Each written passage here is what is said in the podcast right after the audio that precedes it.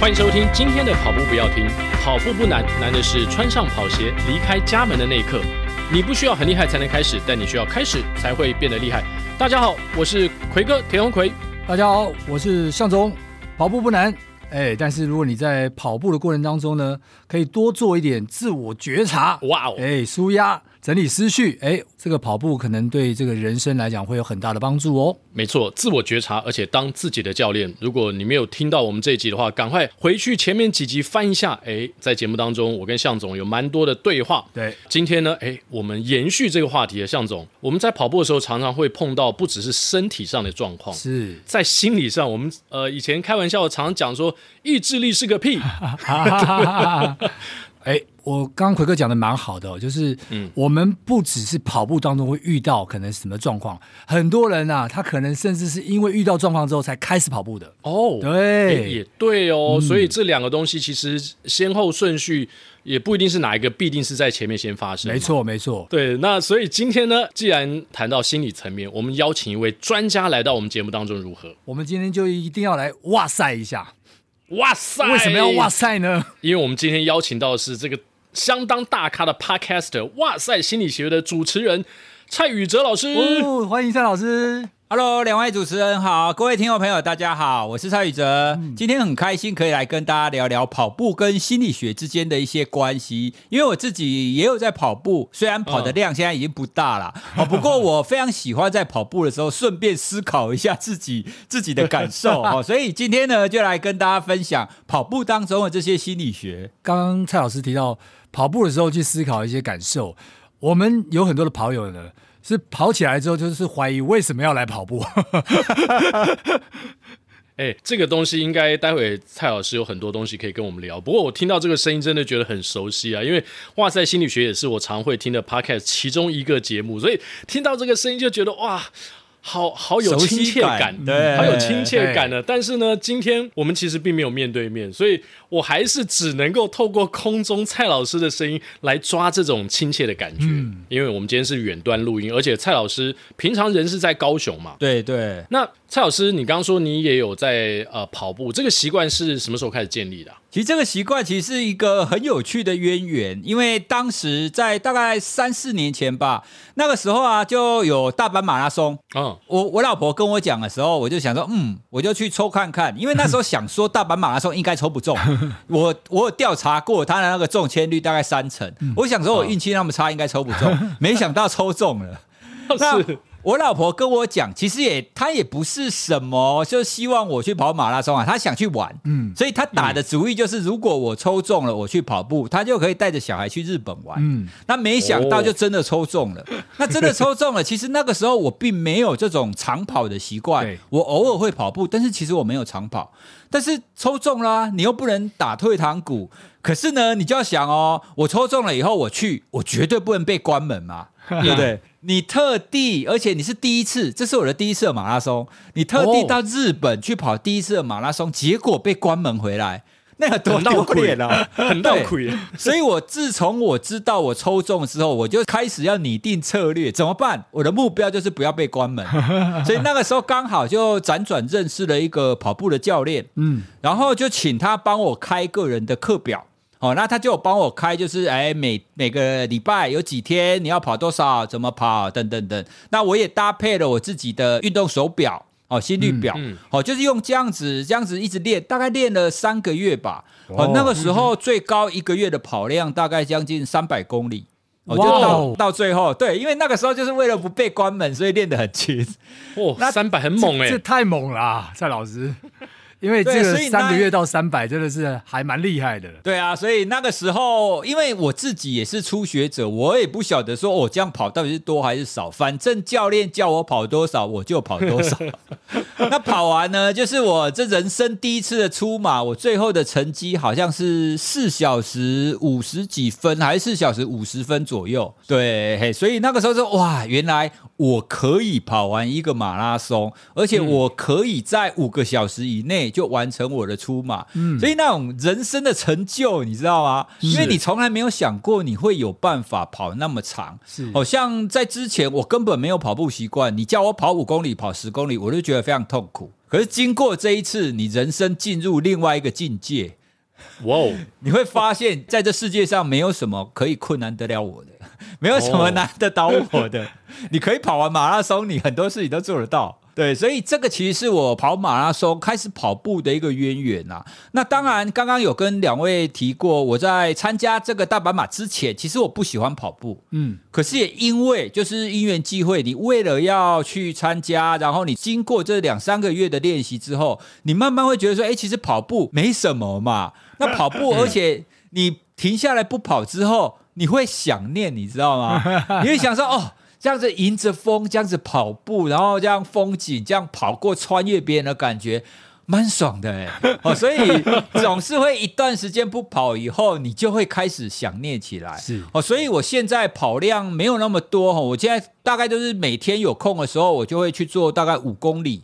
这样子比较简单的一个跑步，那一个月大概是介于五十到八十公里之间而已。是，对，就会变成是一个让自己维持着运动习惯这样子的一个状态。是，刚刚蔡老师提到说，嗯、啊，这样子练完之后觉得跑步没什么。我想听众朋友可能不要误会，蔡老师想要描述的应该是提到说，真正动起来、跑起来，没有当时想象中这么困难。对，而且跑了之后还会一直去想念那个感觉。如果没跑的话。对，而且刚才我们在录音前稍微聊了一下，呃，老师的这个哇塞心理学的 podcast。一开始好像跟跑步还有一段渊源，是不是？嗯、对，其实蛮有趣的。其实第一个我在一刚才第一年，大概是前几集吧，我有讲过一集是如何建立好习惯。嗯，好，那在建立好习惯当中，我就以我自己建立跑步习惯为例子来讲说，好，如果你想要建立跑步习惯，你应该要怎么做？有哪些心理学的技巧等等等等。而且第一个，第一个我觉得非常特别的是，有一个听众哦，他就听到那一集以后，他开始做每天跑步这件。件事，哇。你知道吗？他连续跑了三百六十五天，哇，每天哦，每天，而且他是一个家庭主妇，他有小孩，而且他要上班，哇，好，所以他一年后，他这样子一直撑撑撑撑到一年后，他才写信告诉我说：“老师，我听了那一集以后，我每天连续三百六十五天跑步，我现在来跟你报告我跑步的成果。”哦，你知道我听了多感动？嗯，蔡老师除了感动之外，就是说哇，以后在节目的影响力这么大，要更小心一点。像像这种好的影响，我们就越多越好嘛，哦、对，对对对。对哎，所以你你你第一次会觉得说，哇，原来你做节目跟人家分享这些心理学，分享跑步，其实真的会对别人造成正向的影响。是，好、哦，所以这是第一个。嗯、那第二个呢？其实这跟我们可以开始 Podcast 有收入。哎，其实也有关系哦。哦，怎么说？同样是因为我们刚刚讲的要建立好习惯那一集嘛，就同样就是有一个台湾非常知名的一个类似企划的公司，他们帮 Nike 接了一个案子，就 Nike 在那一年，在二二零二零年，他们要做一个线上马拉松的活动，是，然后他们有经费，他们想要在 Podcast 也想要做一些宣传。然后那一个企划刚好也是我们的听众，然后他就听到我在讲跑步里面会有一些心流啦，会有一些 那种感受，然后他就自己提案，你知道吗？他就寄信给我，他说：“哎，老师，我们现在有一个案子，然后呢，我觉得我们可以来克制一集谈跑步当中的心流跟这些正向体验，你觉得怎么样？”嗯对啊，他说自己提案过来，我觉得当然好啊。所以那一次就是我们开启做我们现在在做整集的克制化的节目，那个是可以算是我们的第一集。嗯、哦，那那一集的名称就叫《跑步的正向体验与心流》。嗯，那那一次是我跟另外一个跑者，一个素人跑者小布希。哦，那跟他就是对谈，就由他聊跑步、跑马拉松的这一些经验，然后我就补充说，哎，其实跑步当中有一些心理学的体验在里面，嗯，对，所以我就觉得这样真的是很棒的一件事啊！你可以讲你喜欢跑步，你可以讲心理学，而且你还还可以有收入，我觉得这真的是一个太美好的一个状态了。所以跑步真的是惠我良多，你知道吗？它还可以帮助我开启做这种 Podcast 的品牌合作的机会真的是非常有缘哎。那蔡老师刚刚既然提到如何建立一个好习惯嘛，我记得你在你的 Podcast 当中，呃也有分享说有三个层面，那是不是也可以利用一点时间来帮助我们的听友？那这个习惯未必是跑步的习惯，可能是任何一个好的习惯嘛？因为你也讲过，坏习惯不用建立嘛。你躺在沙发上吃看电视吃爆米花，这很自然而然就会发生。但是好习惯的建立，在您的说法，心理学里面有三个层面，是不是可以跟我们分享一下？对，其实关于建立习惯的层次，我们必须要先了解为什么建立习惯很难。好，好好习惯，它指的是你做这件事情，未来对你来讲是好的，可是现在是痛苦的嘛。对不对？其实跑步就是这个样子啊！你现在没有跑步习惯的话，你现在开始跑步，那一定是非常痛苦。所以解决方法当然就是你必须要从降低现在开启了这个痛苦开始。那怎么降低呢？其实我刚刚有讲，我开始练跑，它有其中一个因缘，就是你有一个目标，你开始了，你要参加马拉松嘛，然后有教练。其实有教练，他在心理学上，他就是一个我们叫他权威效应。是哦，如果大家曾经去健身房，嗯、然后去借请教练帮你做那一些，就是你的肌力训练的时候，教练一定会做一件事，他就会他会让你突破你的那个极限。对，他说好，来再两下，好加油，再撑一下，撑一下，是对不对？好，那你想想看呢、哦？如果是你自己做，如果是你自己做，其实你到极限之前，你就会停下来了，就放弃了。对。所以这在心理学上，我们这就它其实就是权威效应的一种一种应用嘛。其实权威效应指的是，如果有一个老师或者是你的主管，他叫你做什么，其实你常常就会不假思索，你不会去确定说这件事情是对的还是错的。反正老板，反正权威叫我做，我就做。哦，所以在这种情况底下，你会比较愿意去 follow 一个你觉得其实没有那么开心的事情。哦，这所以所以这是第一个，你如果有一个教练，或者是你给你一个 plan，就是给你一个训练计划。嗯，因为啊，我们在培养跑步习惯的时候，哦，一刚开始，像比如说我刚开始要跑步的时候，我就说好吧，现在下午有空，我来跑步吧。可是接下来你会开始想，我要去哪里跑？嗯，我要跑多久？我要穿什么衣服？外面好热哦，要出去跑吗？要擦防晒吗？嗯，哦，所以你会有很多这种决策，你要决定很多事情。好，那当你需要决定很多事情，你要想想想想到后来就哦，好麻烦了，算了，不要想，阻碍太多。所以呢，你在一刚开始的时候，其实最佳状态你要有一个固定的 plan。哦，比方说，我要我如果要出去跑，我就是固定到我家对面的公园，然后我就固定跑五公里，然后我穿的衣服就是固定。嗯，所以我的选择就只有要出去跑跟不要出去跑。只要出去跑，我就固定穿那样子的衣服到固定的地方。当然，我会有几个不同的地点可以选啦，但是你就不需要去花那么多时间去想哦。所以这也是在建立习惯的初期，我们会很常跟那一些使用者、跟那些参与者会说，你一定要有一个非常明确的一个 plan，这样子你在做的时候，你才不用考虑太多，你才会很容易就开始做下去。那当然还有比较比较小技巧的方法啦，哦，比方说你要减低你的痛苦。哦，很多人用的就是听音乐嘛，对不对？嗯、哦，我我我相信很多听众朋友，你可能现在正在跑步，那边跑步边听 podcast，或边跑步边听音乐，这也是其中一种方法，嗯、因为它会分散你跑步的那个痛苦啊。对对，所以其实，在你如果在建立行为要改变行为的初期，我们确实有非常多这种策略。哦，那多半我们会看每一个人的要建立的行为是什么，然后你的条件是什么，去安排刚刚。我们想的那些计划，然后找一个。监督者哈，就是类似教练，或者是叫你在比如说社群上，你就 promise 说好好，我跟你的我的脸书好友说好，我这个月要跑一百公里，嗯哼，你承诺也会有效，让其他人来监督你，对，或者是像我刚刚讲的，我就直接报名马拉松，嗯，哦，你报了以后，你就你就会说哦，惨了惨了，下个月我要跑马拉松，加减练一下。嗯、像之前疫情还没开始之前，其实我我们也蛮常去参加台湾举办的半马。我大概不会到跑全马，因为我我们的想法就是有比赛在那边，你就会维持就是跑步的习惯哦，所以你就为了维持跑步的习惯，你就报名那些半马、半马、半马。对，那时间一到，你就会知道说哦，时间快到了，所以你要再练一下哦。所以有一个目标，它也是一个很好的一个方式哦。所以我觉得跑步它其实是一个长久来看它是好的一个活动，可是你要建立的初期。它确实是很困难的，是哦，所以你必须要有一些策略，因为它好的部分呢、啊，大部分你会需要是已经建立习惯以后，就是你已经有跑步习惯以后，你就会知道它有多好。嗯，但是你又回回头去想，像两位或者是大家听众朋友，你们都有跑步的习惯，而且我相信你们很也也可以知道跑步有多好。但是如果你要去跟完全不跑步甚至讨厌跑步的人跟他讲，其实。这个都没有效，因为跑步的好处其实非常内在。嗯，我会觉得它是一个非常内在的一个心理体验。那这个心理体验呢，没有经历过的人真的是很难很难口头跟他们描述了。哎，那蔡老师，你有对啊，你有曾经去推坑那些你周围就是几乎完全不运动的人，然后去告诉他跑步的好，然后有有碰钉子过吗？或者说，以你这个类似这种心理学家的这种概念，你会用什么样的方式？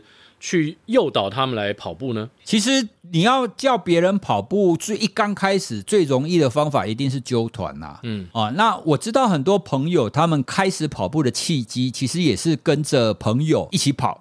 哦，但他们可能就会揪说，比如说周末想说，哦，我们去澄清湖跑一下吧。嗯，哦，那他可能就会觉得说啊，没关系，反正就当做出去活动嘛。好，嗯，哦，所以这种揪团其实是最好，然后最容易让一个完全不跑步的人开启跑步习惯的这种方式，透过同才的力量。好，那我自己又是比较麻烦的，因为我自己不太喜欢纠团，嗯，哎，所以我通常都是用比较个人化的方法。那我曾经有推坑过一个学生，好，那我也是一样跟他讲说，哎，跑步其实怎样怎样怎样怎样，我也是跟他讲很多，可是他看起来就是不想鸟我，不为所动，你到底在讲什么东西？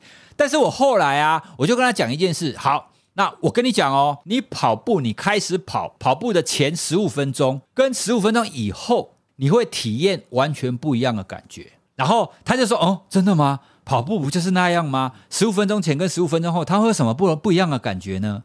他就对我的话半信半疑，嗯，然后我就跟他说：“你去跑看看就知道了。”然后他就真的去跑，然后跑了以后呢，因为他为了想要知道我讲的那个是什么感觉，嗯，所以他就一直在那边觉得说：“嗯，到底到底有。”有什么东西不一样？所以他在跑步的当下，他会开启他的自我觉察，他就一直在感受嘛。好、嗯哦，那他回来以后，他真的跟我说：“哎，老师，真的不一样哎！因为大概跑十五到二十分钟以后，你就会出现一种好像跑步是一件很愉快，然后不会累的那种感觉。嗯，因为前十分钟，嗯、特别是前十分钟，就是一般的初学者，他一定都会呼吸不顺，对，然后就会开始觉得酸痛，然后心跳跳得很快。”所以前五到十分钟这一段，这一段是最容易让人家放弃的。嗯，可是你只要让他撑过这一段，好，就像我刚刚有一点骗那个学生，就跟他说，你只要撑过十五分钟，你撑过十五分钟，你的感觉绝对会不一样。嗯。哎，所以他也真的感觉到哦，原来跑步并不是像他原本就是在前十分钟的那个痛苦的感觉一样。其实你撑过那一段，你会进入一个快乐的一个跑步的时期。嗯，对，所以这个是少数，就是这种单人的哦，就是他是自己一个人，没有任何陪伴的状态底下，嗯、是他会愿意开启跑步的一个机会。我觉得蔡老师提到，如果说你如果没有一个，比如说哎，权威的引导，或是团体的引导的时候。那当时的权威可能就是你心中的小恶魔，那那个小恶魔就会叫你，嗯、好了，够了，现在该停了，不要再下去了，再下去可能会发生什么状况，那你可能就停下来了。那但是如果有像刚刚的这种引导的时候啊，其实你很容易慢慢跨过之后，就到了那个让你自己愉悦的感觉，让你自己觉得说，哦，这种感觉好像。前所未有的这样子的一个畅快的感觉，那有了这种感觉之后，就可能会有一个正向的循环，再往下，那你可能在下次又想要去寻求这样的感觉再多一点。两位也有这种感觉吗？就是你在跑步的前几分钟，觉得啊，好好想停下来哦，很美受。我们即使跑了这么多年，到现在。开始的时候还是会想放弃，对吧？对吧？我就说每一个人都这样，因为我也会啊。对，虽然你你跑跑过很多，可是前十分钟你还是都会很想停下来。对啊，老师，你刚刚讲这种感受，它是有科学根据的吗？因为我们常常讲脑内啡，脑内啡到底这种过了十五分钟之后，你刚刚所提的类似快乐的感觉，是不是可以从科学面来帮我们解释呢？对我自己的感受大概是这样，因为你在跑步的前十到十五分钟那一段比较不愉快的地方，有一个原因是因为我们的跑步呼吸的频率你还没有办法调整过来，那另外一个会跟我你提供能量的机制是从糖类来，还还是转换成从脂肪跟蛋白质来嘛？好、嗯，所以有一个部分是当你跑了大概十到十五分钟之后，你体内提供你能量的来源。会转换，嗯，这个是第一个。那第二个呢？如果让你觉得快乐，它大概会有两个层次。第一个，你要排除痛苦，所以前十分钟就是前面那种呼吸不顺、心跳很快的这种状态。那透过你不断的去觉察、去调整你的呼吸，你就会可以比较快把这种呼吸不顺的情况所停下来。我跟大家分享，我以前跑步的时候，我有测试过，就是你跑步有听音乐。跟没有听音乐有没有差别？嗯，两位有试过跑步是有听跟没有听的差别吗？哦，差很多呢。我是没有，我没有试过。哪一种比较好？我不知道哪一种比较好，但是我刚开始跑步也跟我们这个节目的名称有关。其实我是不听音乐的，嗯，因为刚开始做节目的时候，其实我也是跑步的，算是初学不到一年的时间。那当时我的体会是，我没有听音乐，然后我很专注的，就像老师说的。在自我觉察，然后在注意自己呼吸跟不浮不平之间的这种频率，一个找到一个比较好的节奏的过程当中，我可以比较专心。所以那个状态之下，嗯、如果我去听音乐的话，我可能很容易被音乐给分心。在我不是对于这个跑步的节奏能够掌握的很好的情况之下，不听音乐对我感觉好像是来的比较好。对，嗯、可是经过了一两年的跑步之后呢，因为我们现在有跑步的课表嘛，就像老师接受训练时一样，有的时候是慢跑，有的时候是做一些比较呃有速度的训练。那在退回到慢跑的时候呢，因为我对于呃跑步的节奏跟呼吸掌握可能已经比较有经验了。所以这个时候我就会觉得说，诶，偶尔我戴个耳机听听音乐，然后放松一下心情。我不需要在这么专注在自我觉察的过程中，我会觉得，诶，听音乐其实是让我的身体会反而是比较放松的。所以这是两个层次的体会了，我不知道对与不对。对，其实我自己的感觉是，如果我跑步不听音乐的话，我前面痛苦的那个时间会比较短。嗯哼，因为你没有听音乐，你就没有办法分散你的注意力嘛。对，你的注意力就会被聚焦在你身体的这种呼吸的不顺，跟你那个痛苦。所以，其实我们人人体在面临这种不愉快的感受，就痛苦的感受的时候，其实你不自觉的会尽量的去调整它。嗯，好，所以当你不听音乐，你的注意力就在痛苦上面，你在调。整呼吸，你在调整你步频，就像你刚刚讲的，你在调整这方面，你会做的比较快。嗯，那如果你在听音乐，因为你的注意力被音乐分散了嘛。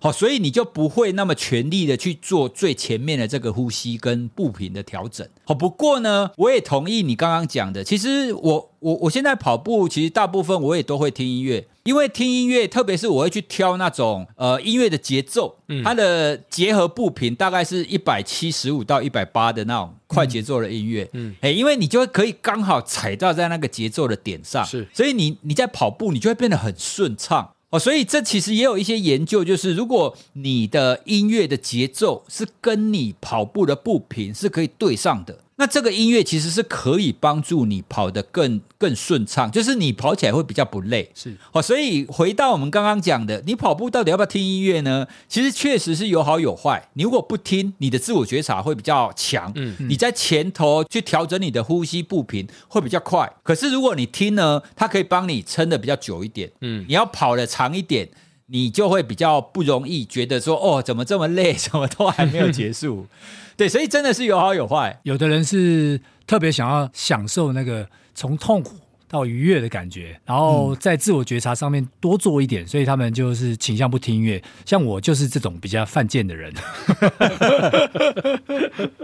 那跑步有关的自我体验呢？你也说过说有三个层次嘛，痛快、对喜悦，最后到自由。可以可以跟我们分享，呃，痛快到喜悦，也许我们可以比较容易体会。但是怎么样可以到第三个层次，自由的层次呢？其实自由的层次在马拉松赛事上，其实特别会有体悟。好，那大家应该都参加过很多马拉松赛事。嗯、我我我想要问一下两位主持人跟那个听众朋友，你在参加这种赛事通过终点线的时候，嗯。你的双手会不会不自觉的举起来？那肯定是会的，对，肯定会，会对不对？对当时我在要参加大阪马的时候，我就去看一些资料的影片嘛。嗯、然后我一刚开，因为那时候我还没参加过，所以我就觉得说，为什么大家参要通过这个终点门，大家每一个手都要举起来、嗯、啊？你又没有创纪录，你为什么会？你为什么要举起来？你要不得美啊？对不对？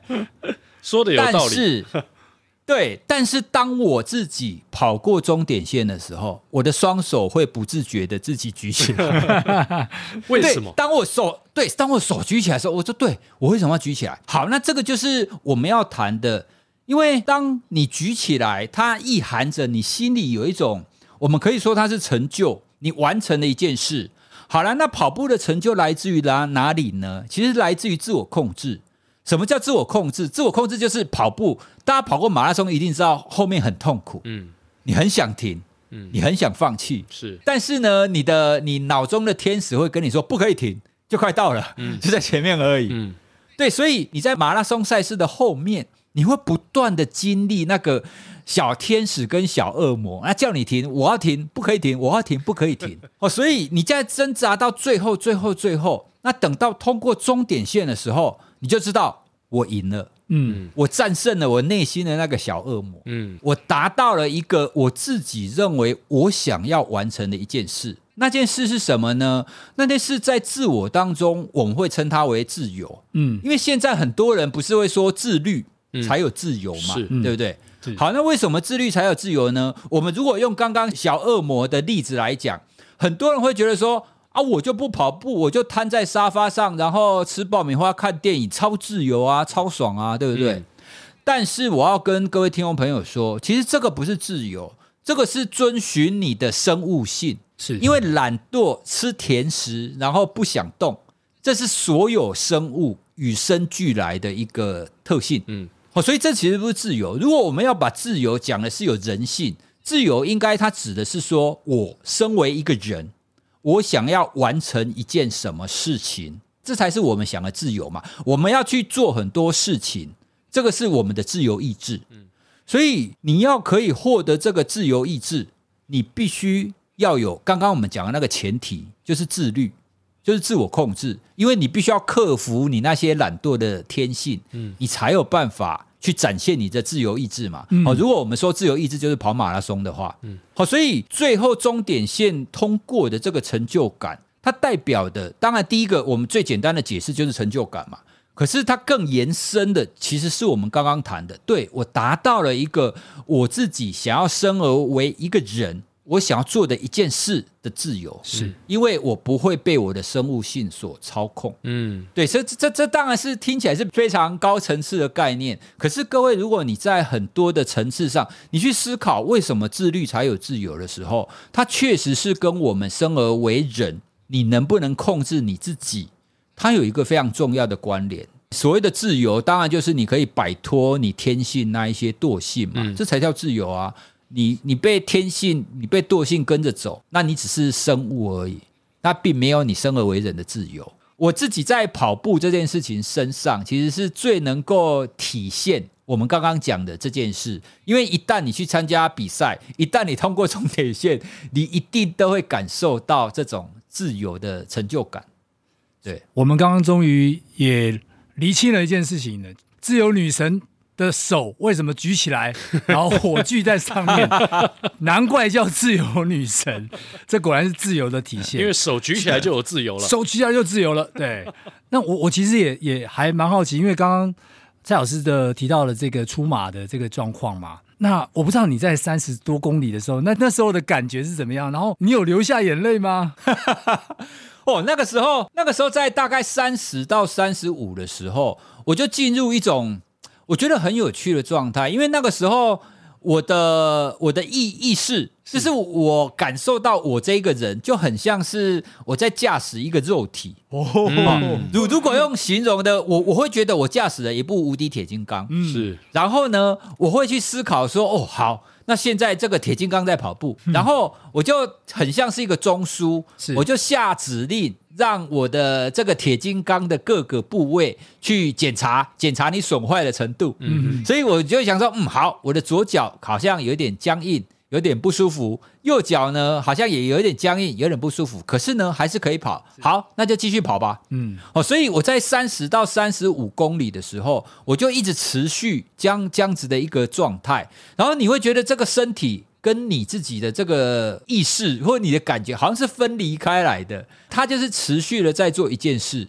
你好像就是站在，就坐在那个驾驶舱里面，是，然后就看着这个风景一直过去，一直过去，一直过去。对，那种感觉其实是很，我自己是觉得很妙啦。这感觉好像是，呃，蔡老师用这个比较理性的层面呢，你刚刚说驾驶着自己的肉体，然后去修补你身上每一个可能有状况的部分，然后让它一直载着这台、嗯、这个载体到终点。可是我们很多时候跑马拉松到终点，或是说在撞墙的时候。其实是那种心理层面，就是会比较脆弱，或者感性层面会比较多。那对，那您的感性层面，在这个马拉松或是跑半马的过程当中，有没有曾经流露出来过呢？哦，这个我就要跟你们分享三十五到最后的那一段历程。好，刚刚谈的是三十五到三十到三十五，这个时候我有刚刚那种感觉嘛。嗯、可是三十五之后，那个时候是真的很想哭，很想停下来。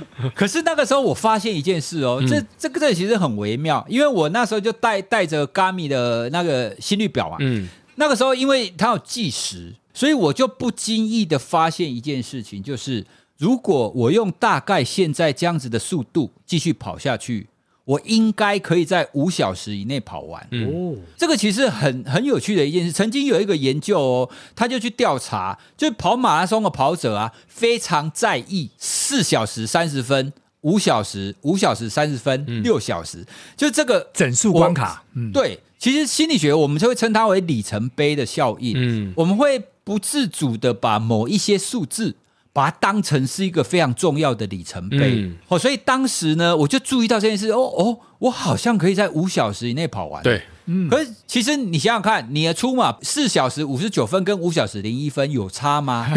其实还好嘛，对不对？欸、对，可是对你的心理对感觉差一小时哎，对，就是有差。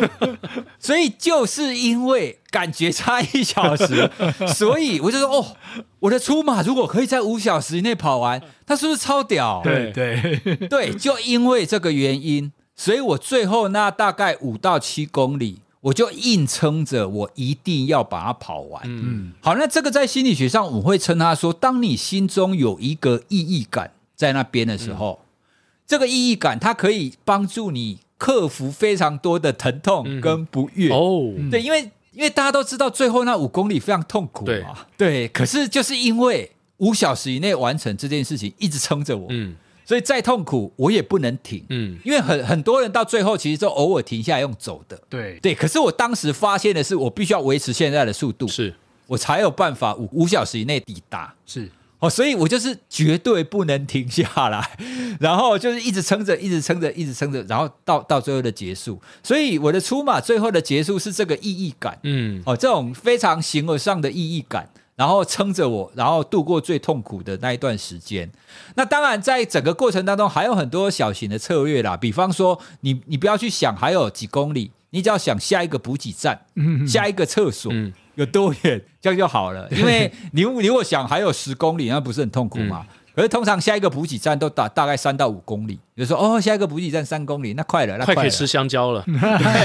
哎，所以这大概是我们在做这种。不管是自我控制还是做这种跑步的时候，它这种让你比较愉悦，可以享受在跑步的历程当中的其中一种方法。嗯，哎，所以我也蛮喜欢台湾会办那些赛事，是虽然赛事会要要交钱哦，很多人会觉得说啊，你交钱去跑步，你不是傻了吗？你不会自己跑，你傻了啦。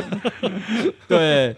但但是如果你参加的是半马以上，其实每到每每三五公里有一个补给站那边，我觉得这个对你撑完二二十几公里甚至四十几公里，真的帮帮助非常的大。对，哎，因为你不用自己带补给哦，这个真的是超超好的啊！你不用自己带补给，你每隔一段时间你就给自己立，就等于是你分很多阶段性的目标，嗯、这样你跑起来就会相对的轻松很多。没错，而且呢。蔡老师，你花一千多块去买一个人生当中的里程碑概念，这个东西是无价的啊。对啊，那我想问老师，就是说你刚刚提到这个整数的关卡里程碑的概念，在你跑步所得到，不管是这个部分，或是其他的体会，有没有很明确的？在你的人生或是事业上，其他的部分，你可以立刻感受到对你的帮助。你说里程碑的效应吗？对，里程碑的概念，或是你在跑步呃当中所体会到的任何的事情，对于你后来不管是在事业上、在工作上，或是在家庭任何层面上，嗯、对你的人生带来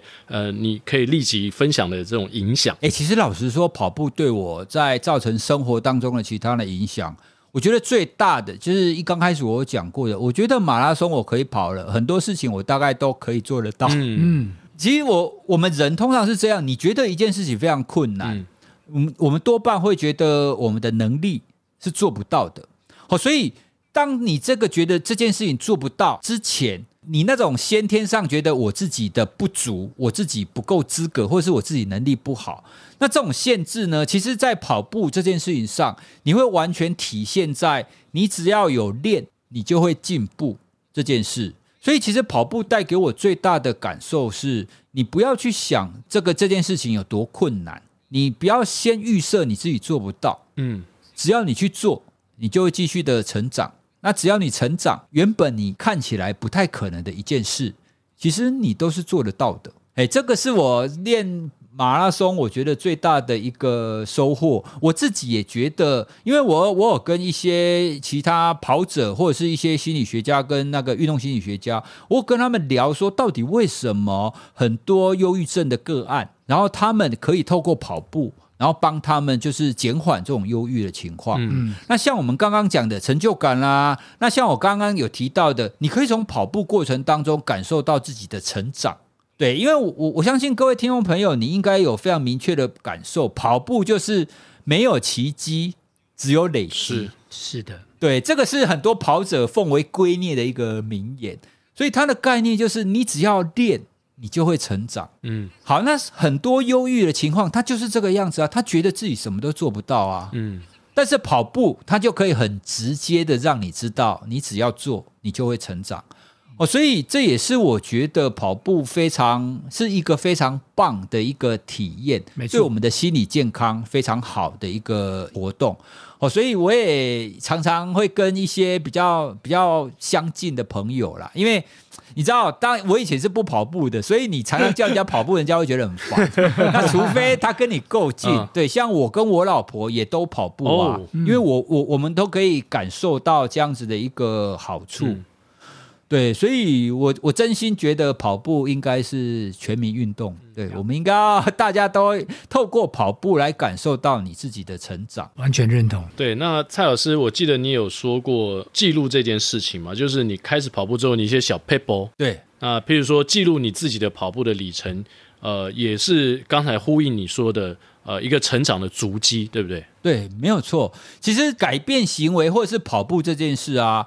它初期真的是非常困难，让你获得这种正向的感受。嗯、因为刚刚我们我们讲了那么多，一定是你培累积了一定程度的跑量，你才会有感觉的嘛。好，那你在这之前，你要用什么什么具体的方式给你正向的回馈呢？其实记录，我对我来讲，它就是一个非常重要的一个回馈。嗯，好，比方说，因为我刚开始练跑的时候啊，虽然是教练开给我课表，可是我一旦看到说，哇。我一个月居然可以跑一百多公里，嗯、哦，那个时候你心目当中就有一个正向的回馈。我说哇，怎么可能？我可以跑这么多哦，所以你会看到你一次一次一次跑步这样累积累积累积起来之后，那一段时间以后，你会不想让这个记录中断。好，比方说我自己，我自己现在除了跑步的习惯以外，我还有另外一个是我每天都要走一万步。哦，好，那我每天走一万步这件事情，我最高的记录我是连续连续四百零五天，哇，就是一年多。这件事情呢被中断以后，我后来有重启了，像现在现在我应该是连续一百一百三十几天吧之类的。好，那记录很有趣的地方是，一旦你累积一定量以后。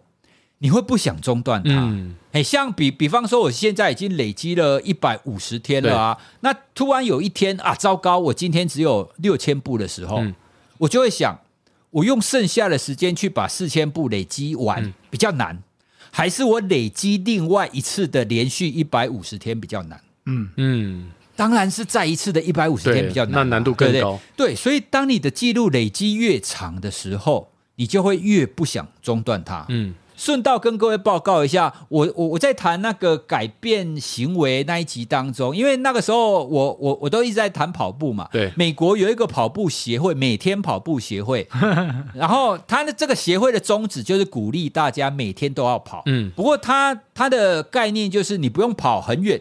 你至少每天跑一英里，就大概一点六公里。对，好，那两位猜看看，在这个每天跑步协会的会员当中，连续每天跑步最长的记录是多长？呃，哇，这个一千天，五年，五年，不用不用不用跑很长哦。刚刚我们讲，你每天最少一英里哦，就是一点六公里。对，对，好，如果是你，你觉得如果是你，你可以连续多久？刚刚向总说五年，五年，五年。最高纪录是向总讲的十倍，哇，五十年，五十年，对，它里面有一个纪录保持者，他连续五十年每天哦。嗯因为他那个故事当中，他记录了非常多他们的会员。他还有一个会员也是很神奇，他那个会员呢，其实他当天他要剖腹产。嗯，好，各位你想想看哦，如果你是一个孕妇，你当天要生产，你要怎么不让这个记录中断？大家很多人会说，啊，就算了嘛，生小孩比较重要啊，对不对？但是那一个孕妇，她在剖腹产之前，她找一个空房间，然后原地跑，把那。一点六公里跑完，嗯，她为了不要中断她的记录，她连她要剖腹产那一天，她一定都要把记录维持下来，嗯，我反而不担心他那一天，我反而担心的是手术完那一天。如果自然产的话，可能好一点；如果他是剖腹产，哇，那后面很辛苦。哇，真的是太厉害了！哎，所以这件事情，老师，这等于又带出我们，就是如果你要维持一个记录的话，包括你对时间的管理。你刚刚讲嘛，比如说今天我还差四千步，你只剩下两个小时，所以你对时间的管理，以及你对个人健康的管理，这个东西你都不能轻忽。哎，对，其实这样子的一个记录的维持，它会变。变成是你会需要在建立的初期又有一定程度的觉察，嗯、比方说我在做一天一万步这样子的一个活动的时候，我在前面大概是前一两个月吧，嗯、我在前一两个月我都需要常常看说，哎、欸，我现在几步了？我现在几步了？我要什么时候去完成一万步？因为一万步是分散在一天嘛，所以有有些时候可能你走路出去吃饭还是干嘛？嗯好，那可是呢，等到大概两个月之后，其实你开始会知道，比方说我早上走去买早餐回来，我中午走去买午餐回来，嗯、我大概会有几步。嗯，所以你开始会对你的一天的这个生活的节律，你一天生活的活动，你会有一个隐隐约约有一个概念，有个蓝图，大概、哦、对你大概会有几步。所以呢，大概在下午的时候。我看了一下，我通常每天下午会看一下，哦，现在大概是几步，我就会决定我下午要不要特地播三十分钟去跑步，嗯、或者是去走路。嗯、哦，所以后来你就会变成是你更能够掌握。你一天当中要有多少的我们所说的活动的时间？嗯，哦，因为走路就是你比较有活动的时间嘛。是对，所以就变成是你不需要刻意的去一直规定你几点到几点一定要去走路。嗯，是，就变成你慢慢的是知道说，好，我大概什么样子的生活形态，我可以继续维持这一万步。那如果出了出了什么意外，好，比方说下雨，好，那下雨你就会自然而然，你就会有知道你以前怎么样在下雨的情况底下，你在家也可以维持这样子一万步的策略，嗯，哦，因为以前经过这种意外很多次。所以我已经衍生出非常多的策略，哎，所以那也不会变成是一件很困难的事情。什么意外啊？对，我好好奇哦。第一个当然最最容易有的意外就是下雨啊。第二个的意外其实就是受伤啊。是，受伤大概就是最容易中断的。对，但是我跑步的习惯会曾经因为脚受伤中断过，可是走路的习惯就还好。对，因为那个伤不至于到你不能走路。没错。所以其实也也都还可以做。以前一刚开始在累积一万步的时候，其实你会觉得下雨很麻烦，可是现在已经不会了啊，嗯、因为以前走路会习惯去外面去公园走嘛，嗯、可是现在你知道你在家有很多活动，它会累积步数，是，比方说，其实你知道吗？摇呼啦圈也可以累积步数哦，是哦，对，这这当然是跟你的那个穿戴式装置怎么去计数，对这个步数是有关系的。不过，因为我也不是说你一定要踏出一步你才可以算一步。所谓的一万步，它的概念其实是你在白天你要有一定程度的活动嘛，嗯，对吧？那你摇呼啦圈基本上它也是一种活动，对，所以它如果可以转换成步数，我觉得 OK 啊。对，所以我我在家就会衍生出非常多种方法，而且特别是像其之前我们不是疫情关在家很久吗？对对啊，那疫情关在家，你要怎么一万步？你要怎么跑步？哦，所以就会有很多方法，比如说健身环、原地跑，然后在家里走路。那后后来我还因为这个原因，我自己也买买了一台跑步机。嗯，哦，所以我我们家现在有客厅是有跑步机的。你如果想要跑步或者走路，你就直接上跑步机。是。对啊，所以就会变成是你为了要维持这个记录，嗯，你会开始有一些策略哦，包含是你遇到状况的时候，你的 Plan A、Plan B、Plan C 是什么哦，你就可以很直觉的去对应，说好下雨 Plan B，然后你就会开启，你就不用去想想那么多哦，因为维持记录，你总是有有这个很高大上的目标存在，就是不希望它断掉，因为断掉再再来一次一百多天。很困难，嗯，对呀、啊，全部都要再重来哇！那个我有一个朋友叫爱跑教练，他现在跑到现在已经也呃要迈向呃三千天了哇、哦！那这个真的是啊，一天大概四公里，我觉得那个、哦、那个过程真的是会蛮艰辛。我每次都想要诱导他放弃，纯粹好玩，坏朋友，坏朋友，三千天那是快十年了耶，至至少有个八、啊、八年以上时间，一天就是四公里。刚刚蔡老师提到的是呃一英里嘛，哦，那它是一天四公里，四公里，呃一公一天四公里。那这个这个真的是，我觉得真的是不容易，因为真的，尤其哦我们在台北，其实啊当然下雨啊什么的，哎，在高雄有时候是真的还蛮，比如说热，真的是热爆了，对。很热，哦，很热啊！像像现在我就不太有办法出去路跑，嗯，除非我要很早起啦，嗯，因为傍晚傍晚我要接小孩回来，所以我傍晚几乎是不太可能跑。嗯，是。那早起，现在高雄，你如果要早上跑，大概你要五点，因为六点其实就很热，很热啦，五 五点就很热了。对，所以最近我都是在家跑跑步机比较多。是，哎。蔡老师，高雄有没有什么特别路线还是不错的，甚至也可以遮阴的？遮阴的，我我觉得遮阴真的是超困难。嗯嗯。那我以前我以前在比较常练跑的时候，我会比较常去跑爱河爱河沿岸。对、哦、对对，对。嘿，那爱爱河沿岸，我我曾经从就是五福路这边一直跑跑跑到汉神那边去，嗯嗯嗯，然后来回，因为那那个时候一天要跑二十公里，哦，所以这样来回就刚好二十公里。然后因为跑步。我自己是觉得一直跑圈圈就觉得很无聊，哎，那这种跑沿岸，然后就只有折返的这一种，你就会觉得比较愉快。然后因为旁边是那种河嘛，对，然后你你你自己又觉得，哎，看起来好像自己就想象自己在一个很美的地方、很高尚的地方在那边跑步。其实你是在左岸，哦、你比较愉快。对，其实在左岸，在巴黎左岸的感觉，巴黎左岸的感觉。对，所以其实所以其实爱河其实是我最喜欢的一个路线。嗯、那我还有另外一个蛮喜欢的路线，其实也是从爱河开始，嗯，但是呢会从寿山。哦，会，我会跑山路上去。是，哎，那你刚刚讲遮阴，如果你跑山路上去，那边就有比较多的树。是，不过呢，这条路线跟一般我们跑爱河又不太一样，因为它有山路，很喘，真的是跑上去超喘。我第一次跑上去的时候，我心跳飙到一百七十几，哦，真的整个心脏快爆炸了。嗯。而且听说是不是有猴子啊？哦，对，哎，所以。但猴子，因为我我们已经习惯了，哦、我我们怎么跟他音译？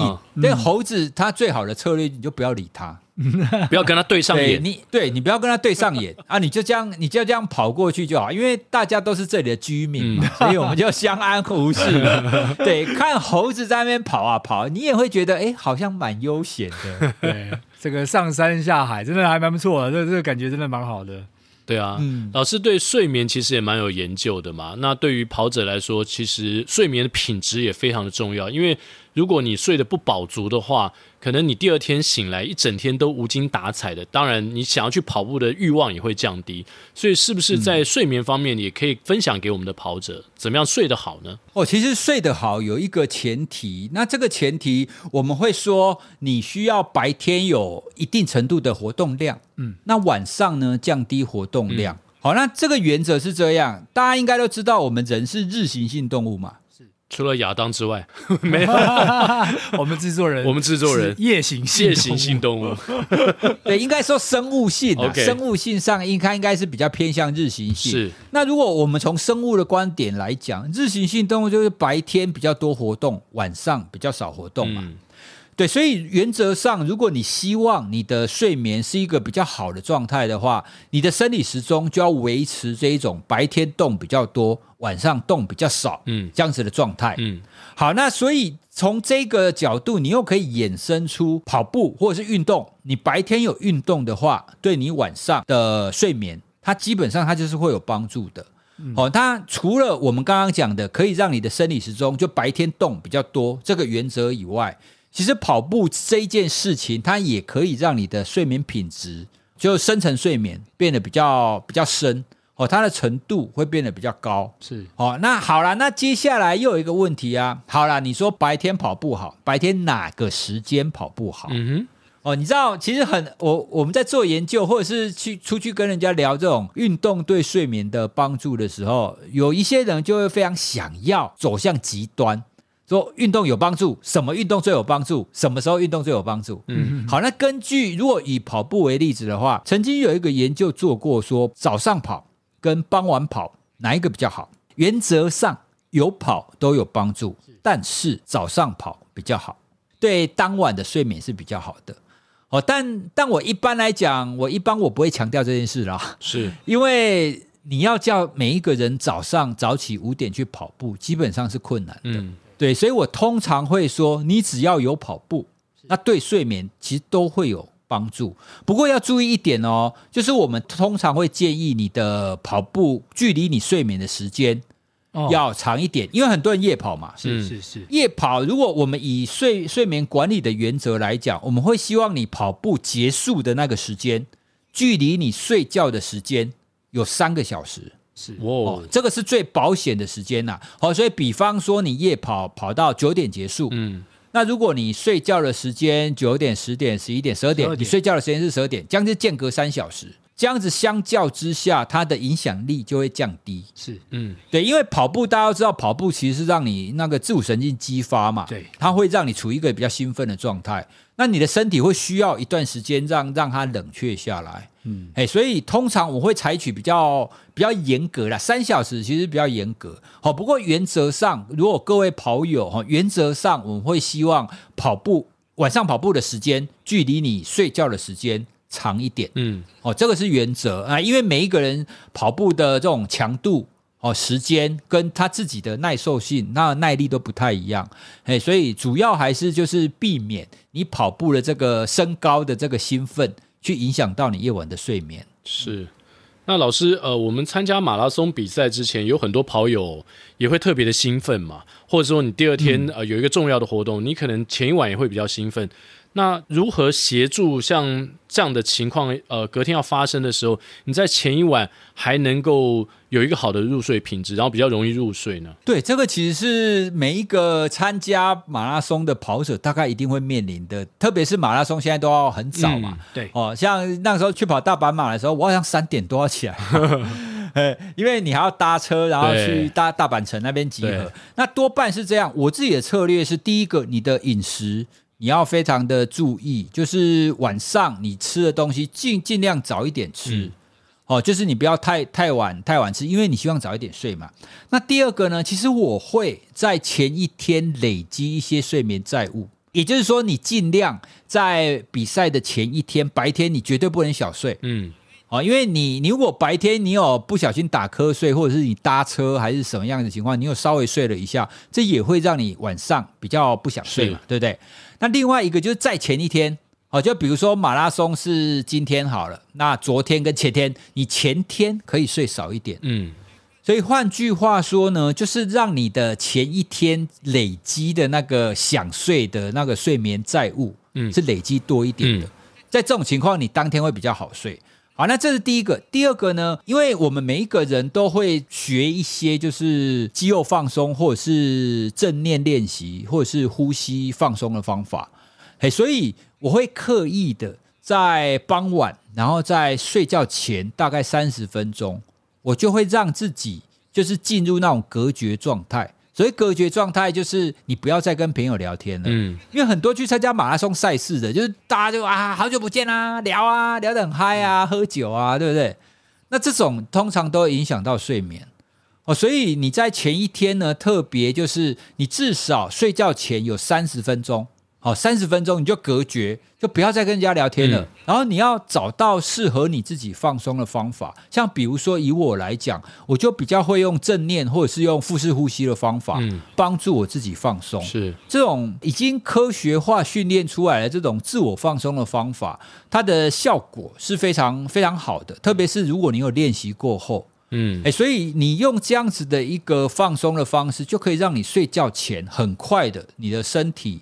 跟你的心理哦，你的大脑都可很快可以放松下来，哦，所以就结合这两个啊，就是睡觉前的放松时间，以及增加你那一天的那个睡眠债务，嗯，哦，这两者并行，就尽量让你要跑马拉松的前一天，哦，就比较不会有那种太兴奋而失眠的状态，对。谢谢老师帮我们介绍。其实我们之前在节目当中有介绍一本呃提升睡眠品质的书，也有提到了。呃，其实未必是跑马拉松的前一晚，呃，有些人他常常失眠，其实也跟刚才老师提到的有关。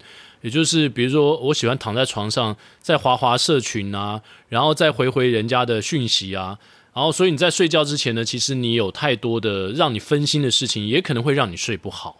对，其实现现在我们常常说睡觉前划手机，大概是整体现代现代人 会影响睡眠最大的一个。嗯，像两位两位睡觉前会划手机吗？我相信会。呃，难难免难免。对对啊，多少会有。我出去做讲座的时候啊，我做睡眠讲座，我一定会问这个问题。嗯，那回答的情况大概大概情况是，比如说有一百个人参与讲座的话，嗯，大概只有两个到五个人睡觉前三十分钟是不划手机的。嗯，所以也就是说，百分之九十五以上的人睡觉前其实都划手机。是是，可是手机呢，对睡眠会有两个层次的影响。第一个层次是光线。嗯，因为手机是发光的嘛，对，那光线它会抑制我们大脑的褪黑激素，然后它就会让你的生理时钟延迟。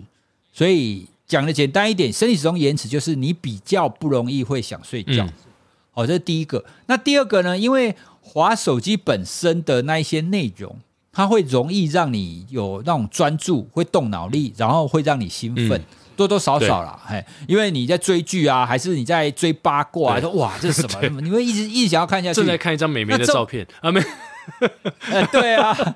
奎哥，这段已经传给大嫂了。这些其实都会让你就是大脑处于一个运转，就没有让你放松，是哦，这样子的效果。哦，所以睡前滑滑手机对我们睡眠的影响，哦，就主要会有这两个层次了。嗯，哦，当然我我们不太会说，哎，各位跑友，你今天以后就不要睡觉前滑手机哦。嗯、我跟各位讲是做不到的。哎，所以我们通常都会说，你还是滑吧。嗯，但是大概会有几个原则。第一个，如果你可以调整的话，你手机的亮度调低一点。是。哦，那现在有一些有夜间模式，你调夜间模式也多多少少会有帮助啦。嗯、对。哎，那当然，那第二个，你睡前滑的时间缩短一点，嗯，是哦。比方说你，你你本来大概睡觉前都要划个三十分钟，那你从今天开始，你划个二十分钟可以吗？嗯，哦，你不要全部拿掉嘛，你不要全部说不要滑，嗯，啊，那你稍微滑短一点。最后一个呢，我通常会建议不要让滑手机成为你睡觉前的最后一件事。哦，比方说，我们很多人都是滑滑滑滑到有睡意了，然后就放下关灯开始睡。其实大部分人是这个样子，嗯，那我所说的不要成为最后一件事，指的就是你还是滑，好，那滑滑滑滑，哎，时间到了你就放下。那接下来呢，你给你自己五到十分钟的时间去做我刚刚讲的那个自我放松，嗯，好，那自我放松以我来讲，当然就是腹式呼吸的方法。嗯，那一般人呢，你当然可以听轻音乐，嗯，好，或者是你看一些比较不花脑力的书，嗯，或者是用精油啊等等的按摩啊等等的，这些都可以。哦，总之就是不要让滑手机成为最后一件事。是你插入大概五到十分钟，让你自我放松。嗯，那这样子你的大脑就比较有时间可以停下来。那这个大概是一个比较好的开始啦。好，老师，我已经睡着了。啊，没有没有，我已经想睡了。我开，你刚刚没有在划手机对吧？我已经没有听老师这样讲讲讲，好像有点催眠到我。我已经越来越进入到睡眠的状态了。我自己之前也曾经呃，因为有一场马拉松，觉得准备特别好，哇，那天真是只睡了二十分钟，很兴奋，哇，兴奋过头了，嗯，哦，然后当场去跑。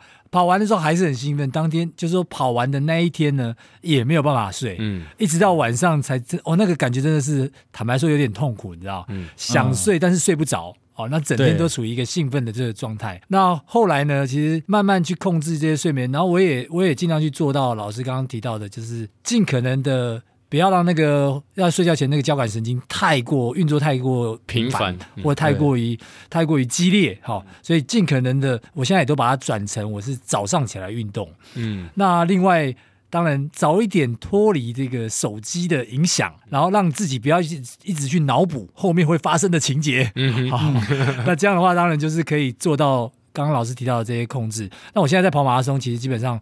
都睡得非常好了，好，在那个六大马的期间呢，即便在国外参加这个马拉松，哎，我还是都能睡得非常好，而睡眠对我来讲一点都没有影响。哇哦，真的很棒！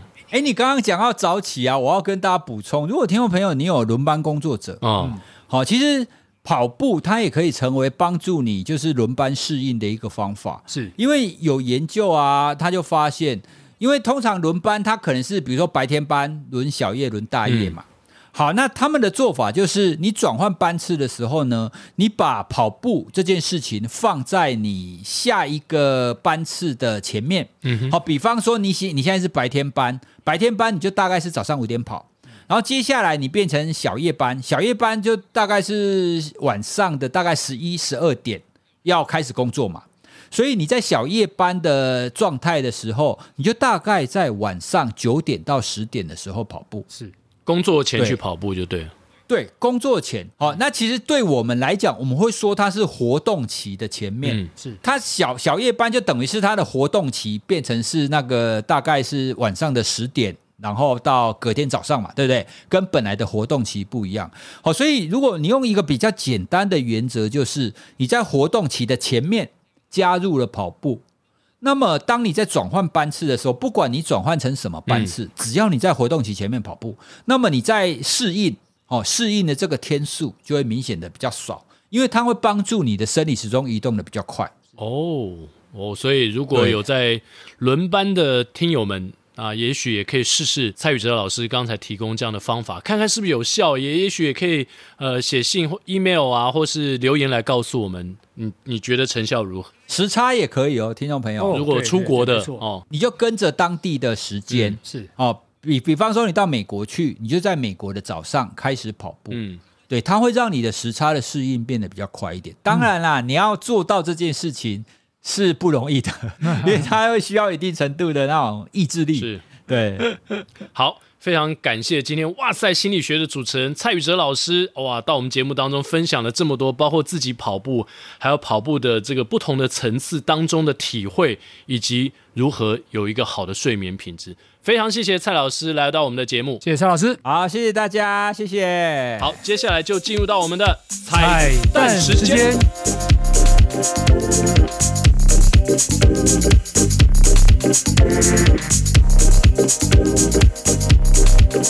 好，今天我们彩蛋歌曲要唱的是江美琪《双手的温柔》。为什么？